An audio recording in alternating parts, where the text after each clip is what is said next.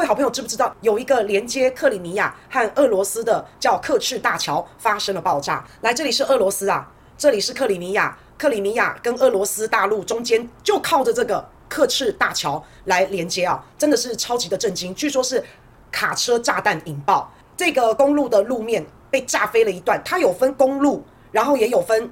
火车、铁路，它它有两条路，好，但是呢，就是连接克里米亚跟俄罗斯本土的这个大桥，所以它的公路路面被发炸飞了一段，大概有三四面的桥面已经掉到了海里，现在还不知道损失。然后呢，无独有偶，在它的铁路铁道上面，正好有一辆火车经过，可能装的是燃油啊、油料之类的，不知道。反正这辆火车呢就被炸到了。这辆火车被炸了之后，它真的就成为了火车，它拖着浓烟烈焰从桥上这边开过去，情况真的是非常的惨哦。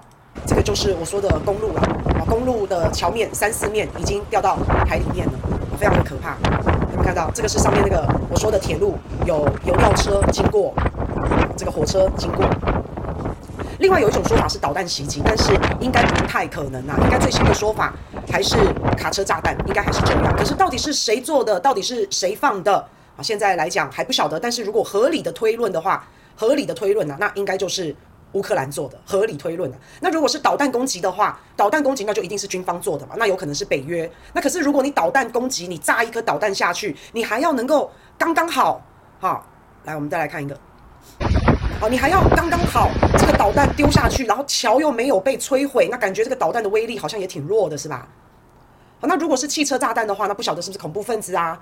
好，那反正现在就不知道。那有人在说俄罗斯又在那边自导自演了，那也不排除，好不好？反正现在就是情况太复杂了，尤其是刚好这一条克赤大桥，这克赤大桥它的政治象征意义是非常的大的。你可以看到这克里米亚半岛，它跟俄罗斯这块大陆基本上是。交通非常不顺畅的，基本上是没有什么连接的。所以这一条客赤大桥建好之后，克里米亚不再孤单，克里米亚可以跟俄罗斯的本岛相连接。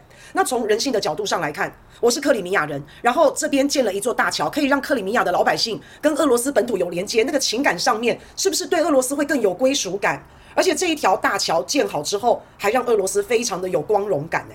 这道这座桥啊，真的不得了。这座桥不只是俄罗斯，而且也是目前欧洲来说最长的桥梁。大家要知道，苏联解体之后，俄罗斯就没做过什么丰功伟业，没干过什么太骄傲的事情。那这一条刻赤大桥可是国家级的项目，简单来说就是民族的骄傲，简单来说就是自信的象征。而且这一条刻赤大桥，它在二零一八年曾经部分通车过，那时候普丁多么开心啊，风尘仆仆的就跳上了一辆卡车，然后带领着几十辆的卡车，就在那边浩浩荡荡的通过这一条。开过这一条刻赤大桥，表示庆祝。诶，那你看这条桥现在被炸成这样，普丁的心里一定非常的难受，因为这件事情侮辱性极强，已经不是桥被炸而已咯。这个是整个侮辱到俄罗斯的民族情绪，整个俄罗斯人都在被打脸。那现在乌克兰也是疯狂的善笑当中啊。那整个大桥虽然没有整个坍塌，可是这条桥现在就是瘫痪了，它整个运输、整个人员、整个物资的补给啊，全部都中断了嘛。那这个事情是很严重的。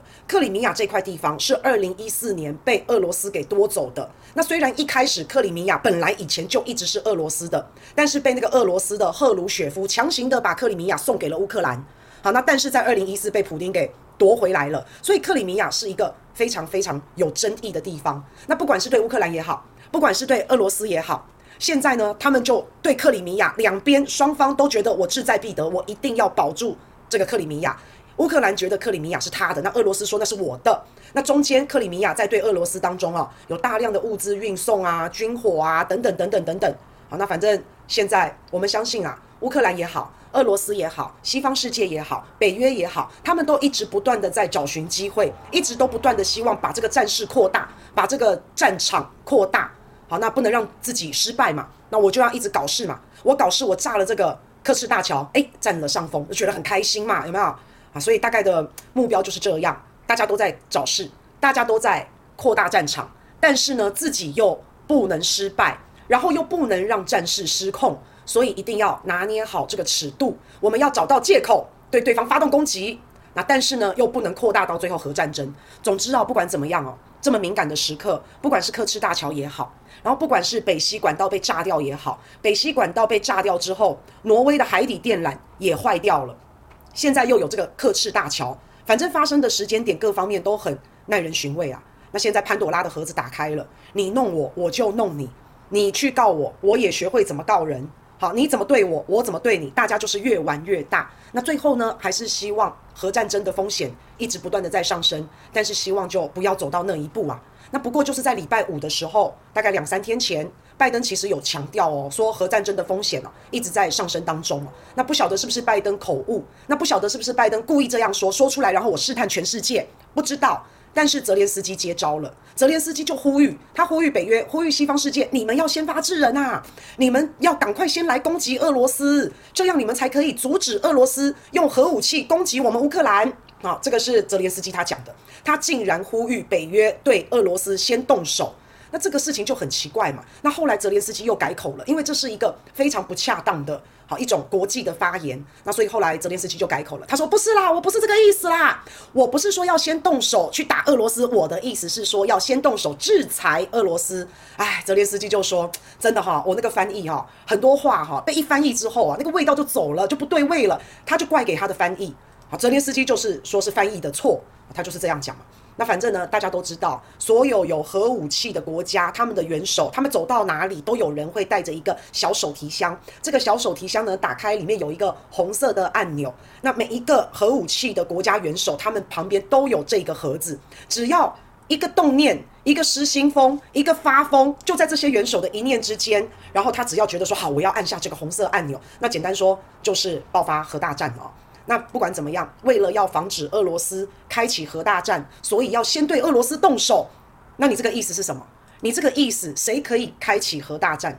那当然就是那个元首嘛。所以你的意思是，泽连斯基的意思，难道是在叫北约这些西方国家要对普丁先采取暗杀行动，还是怎么样？要先铲除普丁是吗？是这个意思吗？好，我们就不晓得嘛，反正他就失言嘛，他讲这话就不应该嘛。如果泽连斯基你真的是这样的想法跟讲法，恐怕你的这个话还没有落实。可能普丁就真的会先被你逼到先按下核按钮，搞不好就这样了。那反正现在我们知道乌克兰啊四个州被并吞了，他心情很不好，啊心情很差，感受很差，所以泽连斯基可能就一下子被情绪所带着走，然后说了这个馊主意啊，这个我就不晓得了。但是不管怎么样啊，各位好朋友，反正啊真相就只有一个，真相只有一个，就是要靠我们所有的好朋友去抽丝剥茧，去挖掘真相，去发掘真相。我们不可能去创造真相，不可能。真相、真理通常都是躲在很多道墙的后面。我们大家只能用智慧啊，只能不断的去穿透这些墙，只能不断的去挖、去挖、去挖。那要用智慧才能够发掘。所以我也相信啊，在这场俄乌战争当中，它总是有个底线嘛。它的底线就是全人类的生存，它的底线就是不能用核武器嘛。就是要避免核战争啊！那虽然现在核战争好，这个风险已经在上升，战事也不断的升级。一个不小心，有没有可能某人失心疯擦枪走火？一个不慎冲破底线，好，那我们就不知道了。可是最近这个马斯克也好，季辛吉也好，他们就提出来了，要用和平，要用土地来换取和平，看看双方是否能够磨合，看看双方是否能够妥协。好，那这个我们就这个继续看下去了，好不好？